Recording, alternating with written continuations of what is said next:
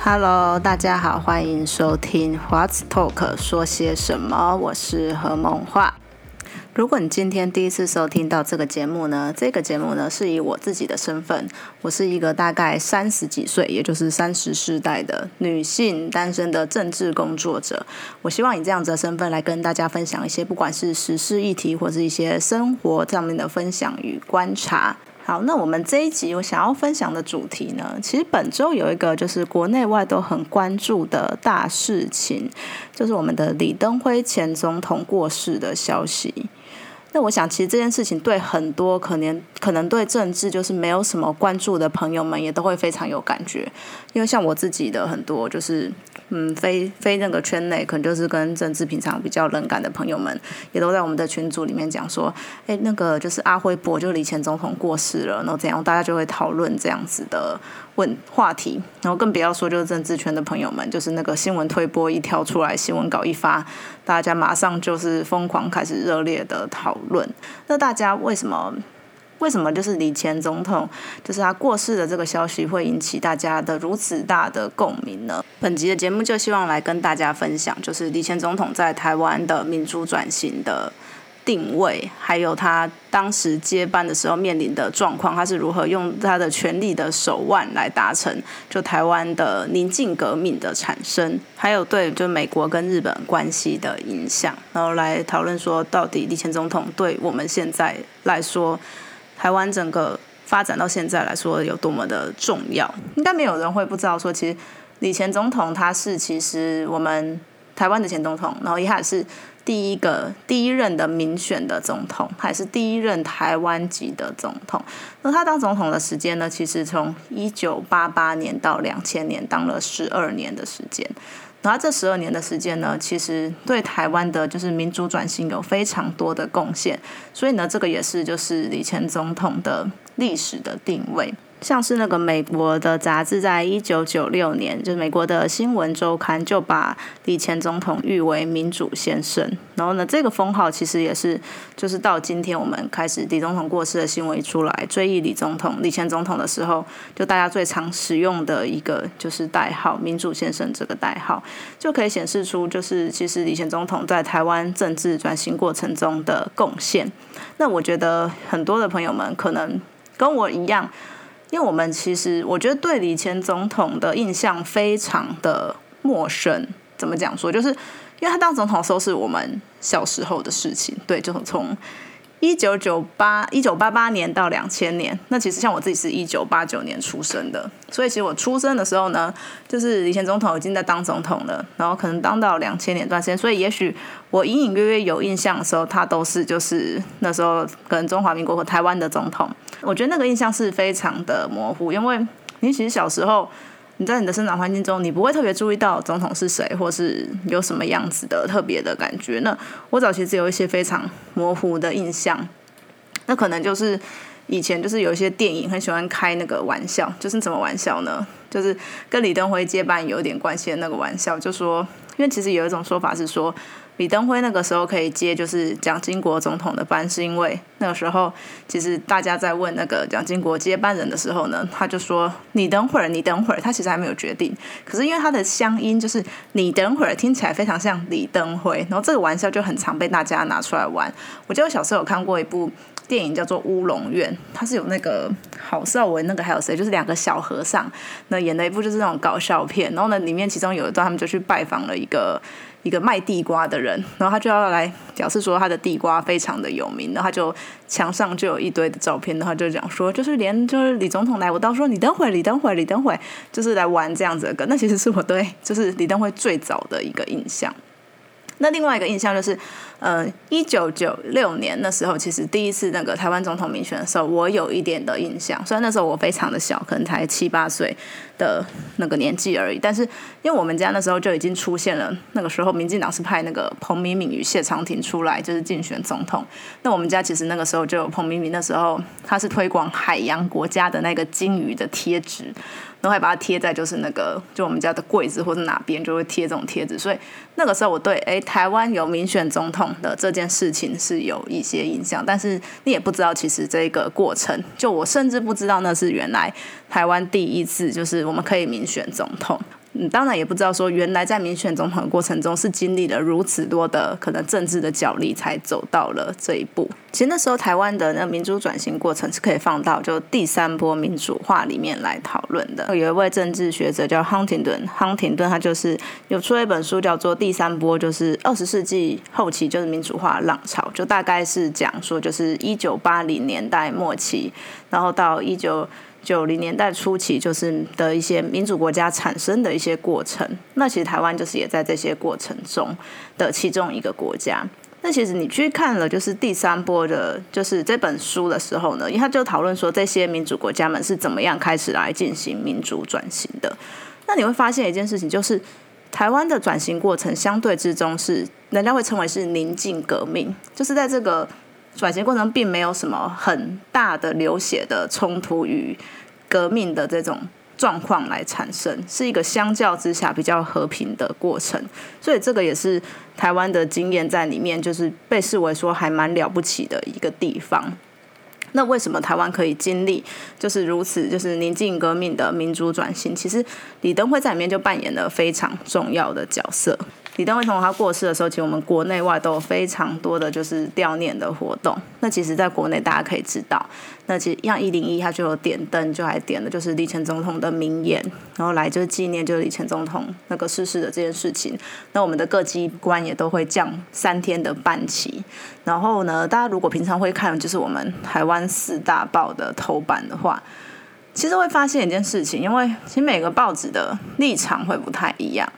所以四大报的头版要统一呢，是一件还蛮难得的事情，就是大家非常一致的认为这件事情真的很重要。然后每次其实大家去看，有些其实那种那个粉丝页的小编啊，就会都会抛出哎今日的四大报的头版，那我就会发现可能会有一两个报纸他们选的就是会跟别人不太一样。可是呢，在就是李前总统过世这件事情上面呢，又达成了就是四大报的头版的统一这样的状况，就可以知道说它其实是一个真的是充满了。共识，大家觉得是件非常重要的事情。那当然，从八月一号到十六号开始，在台北宾馆就是也有开放，就是可以去追思就是以前总统的活动。那如果大家就是有兴趣的话，就是也可以去就前往那个追思的会场。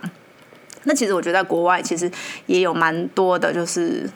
嗯引起蛮多的关注。因为其实我自己的那时候的赖推播啊。因为我我有发了一些这个日本的 Line 的新闻，那我记得台湾的 Line Today 就是推播大概没过几分钟，日本的 Line Today 就也马上推播，就是李前总统过世的消息，就是觉得说，我好像第一次有印象，就台湾的消息，就是日本竟然是这么快，就是以一个即时新闻的方式来推播。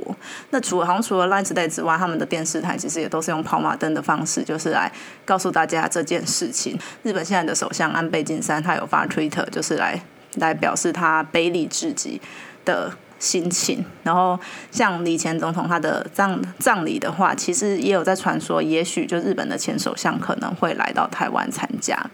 那像美国的白宫，他们也有发表声明。那像 A I T 就是我们的美国在台协会，那就是这个美国在台协会，大家可能说这是一个什么样的单位？这其实因为我们跟美国可能没有一个邦交的关系，那他们就是用美国在台协会这样子，有点像处理台湾事务的一个单位。那其实这个单位他们也是呢，就是会降半旗三天，就是来表达就是对李前总统的追思。所以其实，在国外呢，也有非常多就是这样子的一些行为，就让我们发现说，哎。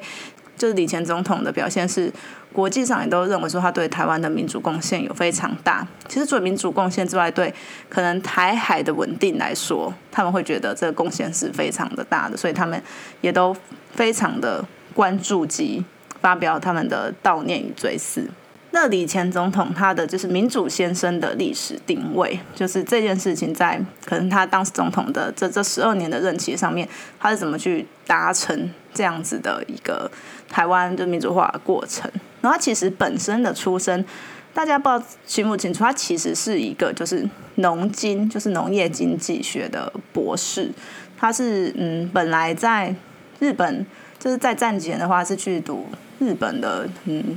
帝国大学吧，我有点忘记那个学校名字。可他读到一半，因为就是日本战败了，然后他就转回来台大。然后台大念完之后，他去美国念书，去康奈尔大学念书。然后他回来之后呢，其实就是有进入到农妇会，本来是当一个技术的官僚，然后后来慢慢的就是成为就是蒋经国的副总统。那其实他在当副总统的时候，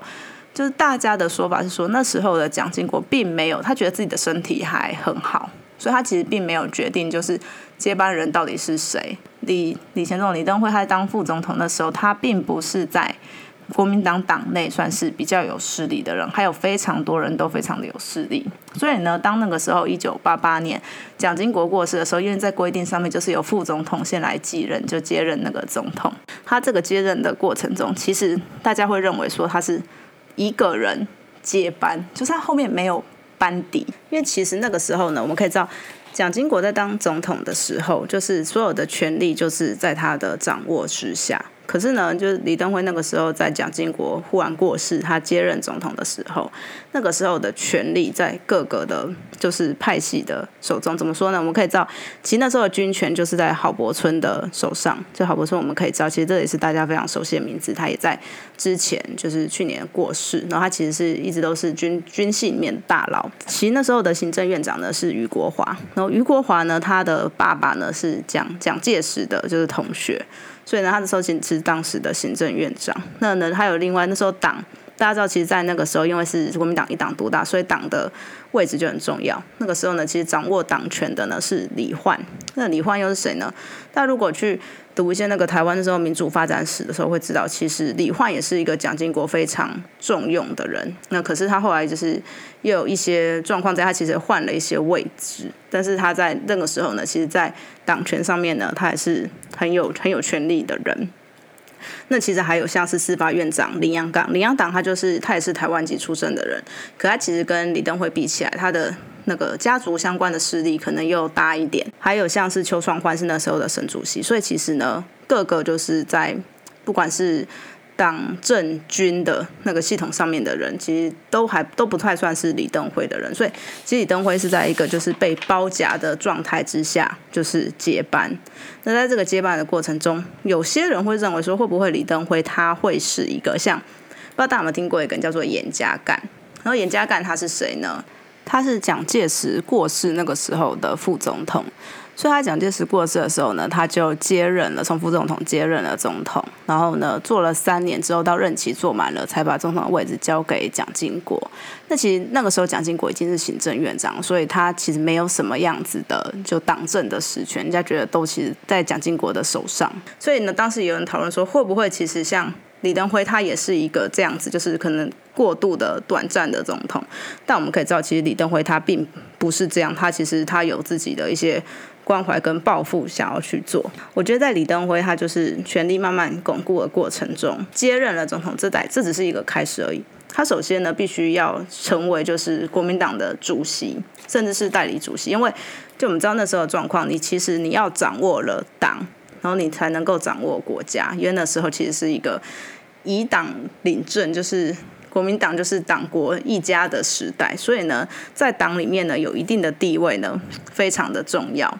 那其实，在那个时候，其实李登辉他跟李焕一开始的关系还算不错，所以呢，就那个状况之下，他有顺利的成为就是国民党的就是代理主席，然后到成为主席。当时就是李李登辉他要当上代理主席，也并没有这么的容易。蒋经国刚过世的时候，国民党召开第一次的中常会的时候，本来就要提议就是李登辉当代理主席这件事情，可是呢，就忽然冒出蒋宋美龄，就是蒋经国的妈妈，蒋介石的太太蒋宋美龄，他的孙子就是蒋孝武，就拿了一封信来给李焕，就说，嗯，是不是就是要这么早来决定？就是李登辉是代理主席这件事情，所以当时第一次的那个中常会是停开的。然后呢，一直到一月底呢，那时候的轮值主席就是行政院长余国华的时候呢，大家才决心说，再从这个时候用临时动议的方式来提出，李登辉就顺利的成为了就国民党的代理主席。使他至少在党的这权力上面呢，可能又更一步更稳固。那我们可以知道，其实当时有几大个就是国民党的派系的强权，那也不单只是就是跟李登辉之间就是会有权力上面的斗争，他们其实在各个之间呢也会有一些权力上面厉害的冲突。一九八八年七月的时候，就国民党要开他们的全代会，十三，到那时候叫做十三全。那在这个全代会上面，大家就会去观察，就是各个他们国民党各个势力的消长。然后呢，大家就发现了一件事情，就他们在选就是中央中央委员选举啊，在选中央委员的时候呢，余国华他虽然是就是现任的阁魁，可是他的排名却是三十五位。然后呢，李焕他这个党的秘书长呢是排第一，然后呢，实际上甚至宋楚瑜呢都比他还要前面。大家呢就会解读说呢，这其实是一个就是余国华的权力开始动摇，然后呢，李焕就是将要阻隔。后来呢，也到了大概一九八九年，就是一年多之后，那个余国华的他的阁魁宝座就是在那个前后就开始受到了非常多的质疑。那这个质疑其实来自就非常多，其实人家也会说这是一个权力斗争的。过程，一方面呢，其实那个时候就街头的抗议声非常的多嘛，我们就可以知道那个时候，其实一九八八七年、八八年的时候，其实是我们台湾社会就风起云涌的时候，所以那时候有非常多的街头的抗争。但除此之外呢，他在国民党里面呢，就是非常多的，就非常多的国民党立委那时候也都不听他，而且可能还出来就是爆料一些他自己私生活上面的丑闻。然后就会说，就是这样子人到底是不是任就是阁魁？所以呢，在这样子的状况下呢，就是在一九八九年六月的时候，余国华他就他就受不了这些压力，然后就下台。然后下台之后呢，李焕呢他就顺利的成为了就是新的行政院长，就是阁魁。那个时候大家会说，其实像李焕他这样子当上了。就是阻隔之后就当上行政院长之后，会不会就是他是要依循所谓的蒋经国模式？可能做了几年的行政院长之后呢，就会去问鼎总统大位。因为那时候是一九八九年，其实在一九九零年呢，就是要提名新的就是总统的就人选，所以呢，也有人说会不会李焕他就要循这个模式呢参选下一任的总统？不过李。不过李登辉当然不会就是看着就是李焕这样子权力越来越大，他当然也有自己的希望处理的方式。其实有人说，其实李焕那个时候他想要继续当的就是行政院长，因为行政院长是有一个有实权的位置，他可能还没有那么早想要去，还没有这样企鹅当总统的想法。不过其实李登辉对于就李焕是不是当继续当行政院行政院长已经有一些不同的想法了。他其实那时候会希望他可不可以找他来当副总统。为什么要找他当副总统？其实有几个考量。然后一来是因为李焕他其实是跟就传统蒋经国，我们刚刚讲过，他其实是蒋经国下面的人，所以他其实跟蒋经国还有那一派就是勇蒋派的人其实关系比较好。所以呢，找李焕当副总统就是可以安抚就是国民党里面的勇蒋派。然后另外一个原因呢，就是把他从就行政院长呢到到副总统，其实是把他从一个有实权的位置到一个比较虚的位置，虽然他的名分听起来好像比较高，可是我们可以知道，在政治政府的那个操作上面，其实行政院长他是有行政的实权的，可是副总统比较没有，他就是一个备位的元首。那所以呢，就是他其实是无形中把他的权力拔走。那时候李焕他并不想要这样的状况发生，所以他就去放了一个假新闻，说李宗李登辉已经要找就是李焕来当副总统，然后呢要找。蒋纬国就是蒋经国他弟弟，就是他们属意的，就是可能蒋家的像是接班人的蒋家的人来当考试院长。那这个新闻出去，其实就会引起一些讨论跟风波，就是说你怎么可以让蒋家的人当考试院长？就他相较之下是一个比较小的职务，就是他希望营造一种就是。李登辉在欺负蒋家人的感觉，然后让就是国民党里面的勇蒋派生气，刺激他们，就是他们本来对可能李登辉就已经有一些不信任了，然后呢，他用希望这些举动呢，可以让这些勇蒋派的人呢，更不去支持李登辉。所以呢，在这个过程之中呢，李登辉他就决定说，他连副总统他都不要找李焕。后来呢，就决定找了李元簇来当副总统。那他找李元簇呢，也有一些原因，一来就是李元簇也是外省人出身的。他必须要找一位外省人的副总统，他才能够去平衡，就是国民党里面的就是。本省外省人的冲突，所以外省人是一定需要的背景。然后第二是人家说，其实李元簇跟蒋家的关系也很好，就说其实那时候他们蒋家第三代去德国读书的时候呢，都是住在李元簇的家。所以呢，提名他的话呢，其实有一部分呢也可以安抚，就是当时国民党里面的勇蒋派。他又是一个可能辈分、资位、资历都够的人，不过他就是一个比较低调的人，所以当时就会有这样子的想法，就提名李元簇来当副总统。所以后面其实有非常多的考量。然后就到了就国民党的就是临时的中全会。那当然，李焕他面临到就是李登辉他出了这一招，就是什么都不给他嘛，就也没有副总统这个位置了。那他就希望说可以跟其他人一起来提其他的人选。然后有一说就是他只要提副总统的人选，就是可能是蒋纬国，就他提一个不是李元簇的副总统的人选来。那又有说法是说他连总统的人选都不希望是李登辉，就是直接是希望是林洋港能当总统，跟然后搭搭配蒋纬国当副总统。就是在当当时就是国民党的就是临时的中全会里面呢，有这样子的讨论说会有其他人选出来，因为我们可以知道在我们台湾那时候还没有就总统直选之前。你其实只要国民党决定的总统人选，后来就几乎可以当台湾的总统。所以呢，在临临时中全会呢确立国民党提名总统、副总统是谁，就非常的重要。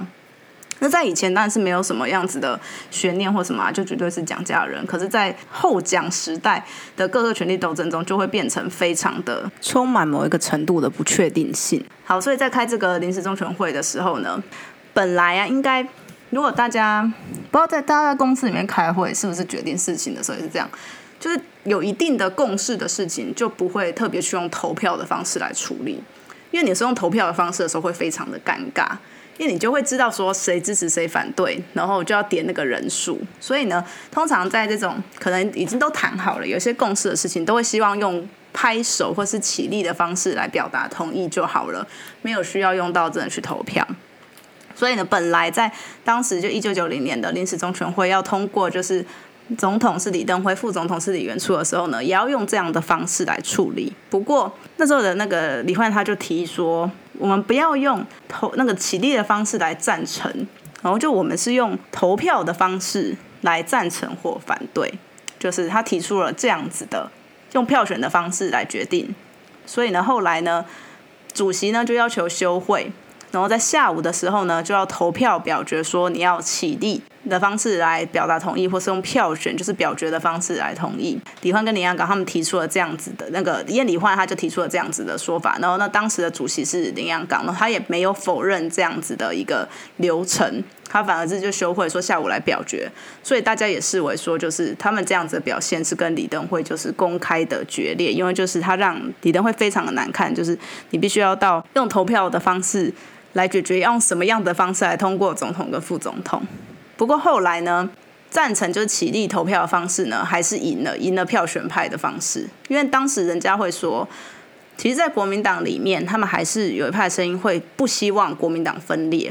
然后他们也不知道说，如果真的是把李登辉拉下台之后，会造成什么样子的后果，所以他们不敢这样子做。所以呢，他们还是呢，就是让李登辉跟李元簇。顺利的用就投就是起立鼓掌的方式，就决定了他们就是代表国民党参选总统跟副总统。不过呢，这时候非主流派就勇蒋派，就李焕跟林洋港他们并没有放弃说跟李登李登辉争夺这个权利，因为我们可以知道，在当时的过程中，你必须要走到就是你要再走一个流程，就是到国民大会由国大来投票，然后你才投票通过之后呢，才真的是有选出就是总统跟副总统，这就是一个。有点像橡皮图章啊，因为都是国民党的人嘛。可是在这次的状况又比较不一样，非主流派的人呢，他们就希望说呢，可以结合国大代表的力量，就是来串联说，让林洋港还有蒋纬国参加正副总统的选举，就是由这些国代来发动，因为这些国代就是投票的人，所以你投票的人来发动，其实对于就是李登辉他们的权利来说，是一个非常。大的威胁，因为你就不确定说到了国民大会，你是不是真的投票可以投赢？因为他们现在就是有一部分的人希望就是可以有一有些有其他的候选人出来。然后当时呢，其实因为如果这样状况发现，很明显就是国民党在分裂的状况，因为你们就是有有一部分的人对国民党提出的候选人不满意，所以就是党内分裂的一个前兆。当然，当时的国民党大佬他们还是不希望这样的状况。发生后来呢，就是李登辉他们总统府这边呢，有用很多的方法去劝退林洋港，然后他们请出了就是国民党的八大佬劝退，就希望说就林洋港不要接受就是国大他们这样子联署的，希望他参选总统。林洋港就有呢，在跟这些大佬们那个深谈了过后呢，他就去发表说他会就是他不候选的声明啦，因为他就说他就是不会就是赞成。就不会赞成，就是他们因为联署的方式让他成为候选人，所以呢，就使得这个风波过去，然后让最后呢，李登辉跟李元簇还是通俄选举顺利成为总统跟副总统。那其实当时有一派的力量是可能让帮助，可能帮助了那个李登辉，让他可能更有力量，就是外面社会的力量。因为我们可以知道，其实那时候一九九零年的时候，刚好发生野百合学运。那野百合学运呢，他们就是看不下去，就是这些国大代表们，他们用了非常多的方式来帮自己扩权，他们觉得非常的夸张。所以呢，野百合学运他们最后的他们的诉求就是要就是国大全面的改选嘛，然后他们就称呼这些。国大代表为老贼，那其实社会运动其实也就是帮助了帮助了李登辉，让他有更多的就是这种社会上面的筹码，可以来跟就党内的人斡旋，就这样的状况。因为我们知道李登辉他是一个台湾籍的总统，那他在党内当然会面临的很多就是不管是外省挂，或是可能跟蒋就是他们蒋家那边既有的势力的一些质疑跟担忧，都觉得你是不是要搞台独，或是你的大陆政策是怎么样，他们就会非常的。怀疑，可是，在就是民间这边的话，其实因为他这样子台湾籍的身份，其实是让很多的台湾人对他有所期待。我们可以知道，当时的党外运动都是主打说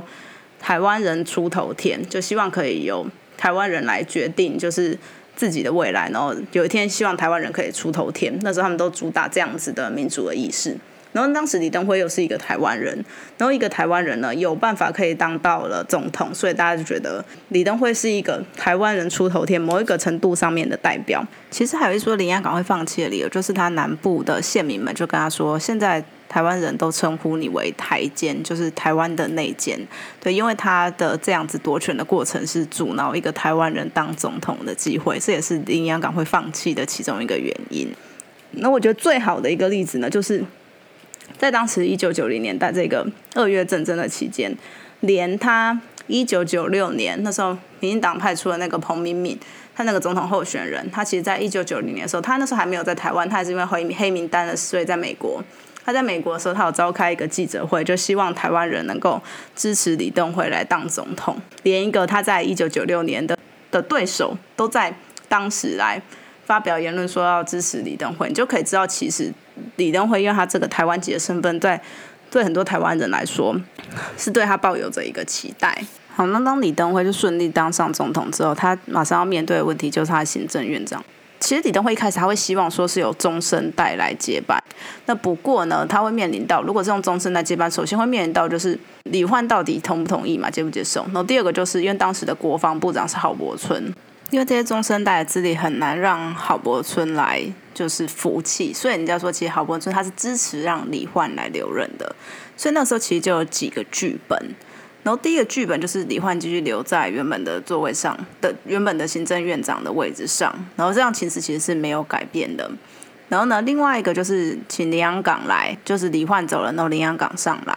可林洋港上来呢，就是郝柏村还是继续掌有军权，那其实李登辉还是。很难去安心，因为掌有军权的郝柏村，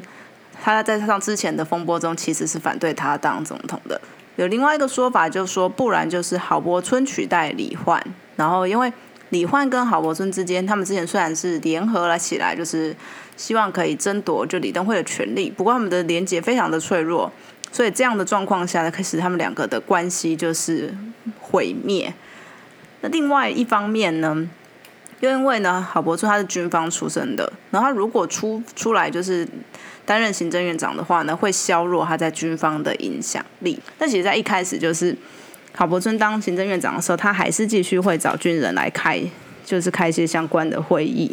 在宪法上面是违宪的，因为总统你才是三军的统帅，你行政院长不是，你不应该就是在找这些就是将领们来开这些军事相关的会议。所以后来，其实李登辉就要求郝柏村必须要辞掉他军职的职务，然后永远不能复归。就你必须要跟这个军方的职位做一个切割，你才能来担任行政院长。然后因为他当时呢，又面对到了你看民间上面非常大的反弹，所以郝柏村就必须要辞掉他的军职，然后才能专任行政院长。然后大家也会认为这一步呢，就是李登辉拔掉了就是军权的。统治者最强的军权的统治者，然后开始就是让就是军权也回到他的手上的一个方法。然后郝柏村呢，也在后来就是国会全面改选，然后新的就是新的国就是立法委员上任之后呢，他就提出了辞呈，结束了军人主革的时期。李登辉的权力就渐渐的开始稳固之后，他就开始进行台湾的民主政治改革。那他在改革过程中，他有先召开了国事的会议，他国事会议其实。才找了，就是不管是那时候的在野党、民进党，还有找了很多学者，就是来召开国事会议，来共同讨论，达成一些就是朝野的共识。然后就就是修宪的过程呢，有一些基本的共识。可他除了就是召开就是国事会，大家会认为说这是一个比较进步的方法，因为他也找了在野党来，然后就是用一个朝野和解的方式来来进行这样的会议。可是呢，在国事会议之后呢，他又召开了国统会。国统会是什么呢？国统会呢是国家统一委员会，然后这个国统会呢，他们就希望呢能够在会议中呢决定他们的就大陆政策的目标，要重建就是自由民主均富统一的新中国。所以大家就觉得呢，这个其实国统会呢，就是李登辉他希望能够让党内的不管是保守的势力，或是那些以前的。就是立刻以来安抚他们的一个决策，就是告诉你说，我还是相信中国，我还是支持中国统一的，我并没有要走向台独，所以呢，召开这样子的国统会。那当然，当时的在野党呢，认为跟在国事会议讨论的，就是正式国土分裂的事实，就是有很大的冲突。其实后来呢，大家解读就是这个李登辉那时候开始国统会，会认为说。李登辉就希望他的任内呢，不要去解决或处理就是统独的问题，因为其实统独的问题，当时在台湾开始就改革开放了之后呢，也一直是被讨论的问题。不管是国民党内或是在野党，民进党里面也面临了很大的就是关于统独的讨论。因为我们可以知道，其实民进党一开始的时候，其实也是外省外省人也有，那本省人也有，大家的其实共同目标就是打倒国民党。可是当后来民进党真的成立了之后，要开始决定路线的时候呢？对于统独的问题呢，也浮上了台面。所以呢，不管当时的国民党、民进党，这个统独问题都是大家基于讨论问题。不过呢，李登辉他成立了国统会之后呢，他就是还决定说，就是两岸上面就是延续的以往的论调，他就不处理这这个统独的问题，他要处理的是台湾就是民主转型的问题。然后另外一个，你会不会认为是就是李登辉他展现他就是台湾民主转型另外一个贡献，就是总统直选。因为总统直选，其实在这个讨论的过程中是有两个案子在并行的，一个就是委任选举，委任选举就是跟以前的，就是以前那个我们的总统的决定方向，那时候的两蒋啊，到李登辉，我们刚刚讲他一九九零的过程，他都通过那个国大国民大会来决定总统的人选，就它不是一个直接的选举，是委任的选举。那当然，另外有一派的需求就是说，希望可以是。总统直选，那其实听说李登辉那时候他也去做了非常多下乡，跟非常多人情谊，然后后来得到一个结论，就是说除了台北之外，其他地方的人都希望是总统直选。可是当时的总统直选在国民党里面并不是一个大家都。同意的方案，甚至说一开始的时候反而是委任直选这个方向是比较大家讨论的方案。不过呢，在野党啊，不管是民进党，或是后来因为国民党分裂之后产生的新党，或者其他一些比较年轻的政治势力，都是希望可以总统直选的。也因此，虽然就是在国民党里面讨论激烈，然后激烈到呢最后呢，他们的连三中全会都是有两个案子，就是委任选举跟总统直选一起沉进去来。来讨论，甚至到最后要修宪的时候，才真的决议要总统直选到这种程度。不过，因为当时的民意，还有我们可以讲到，其实民党在非常早之前，一九九一九二年之前就开始在宣传说要总统直选，而且那时候民党有很多的时候是走街头的路线，就是用街头的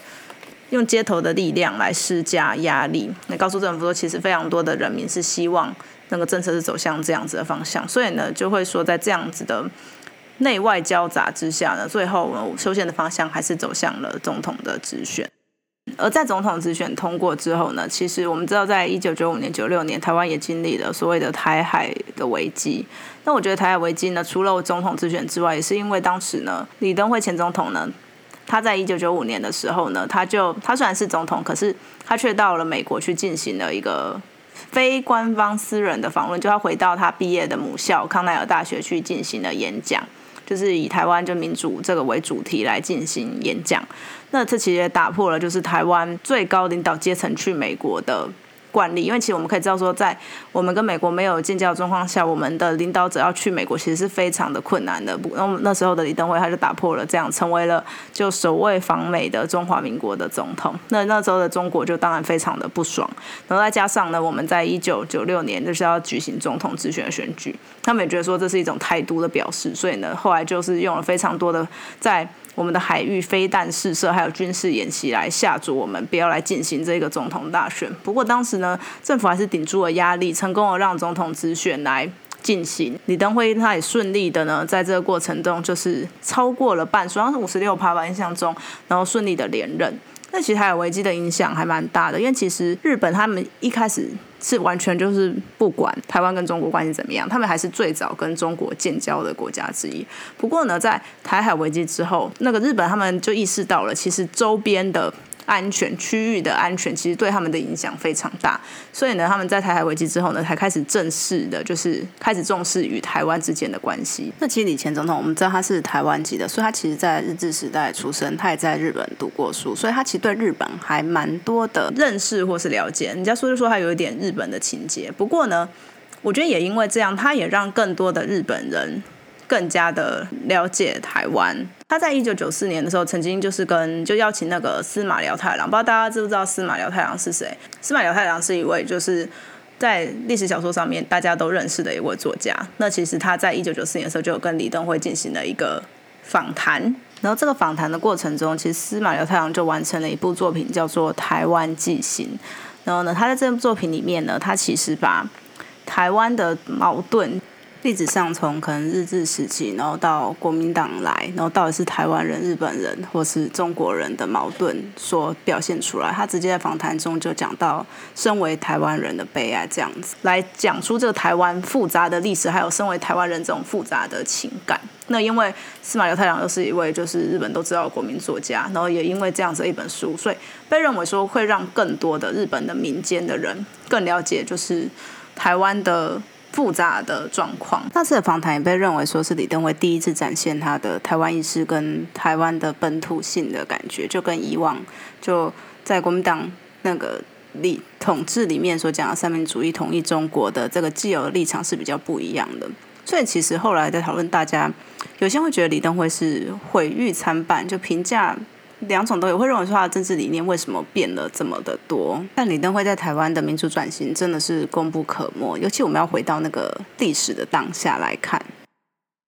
虽然说我们目前看起来好像很简单，但其实你在每一个历史的当下，然后要怎么做，我觉得那都是面临的一个挑战。就我觉得就跟就跟大家会讨论说，丘吉尔在二战的时候，其实那面临的状况是大家都觉得。要求和，应该要跟德国谈那个投降或是和解的一些方案。可丘吉尔他就非常的坚持说，我们应该就是要跟和，就是跟德国就是抗战到底。我觉得那时候李登辉有种程度上是面临的这个状况。他有时候其实，在在党里面是一个声音没有那么大或比较弱势的，也像是总统直选或者在什么样子的案子上面，大家都希望说，也许是用什么的方式处理，可能他是更加的跟国民党的保守派来做妥协。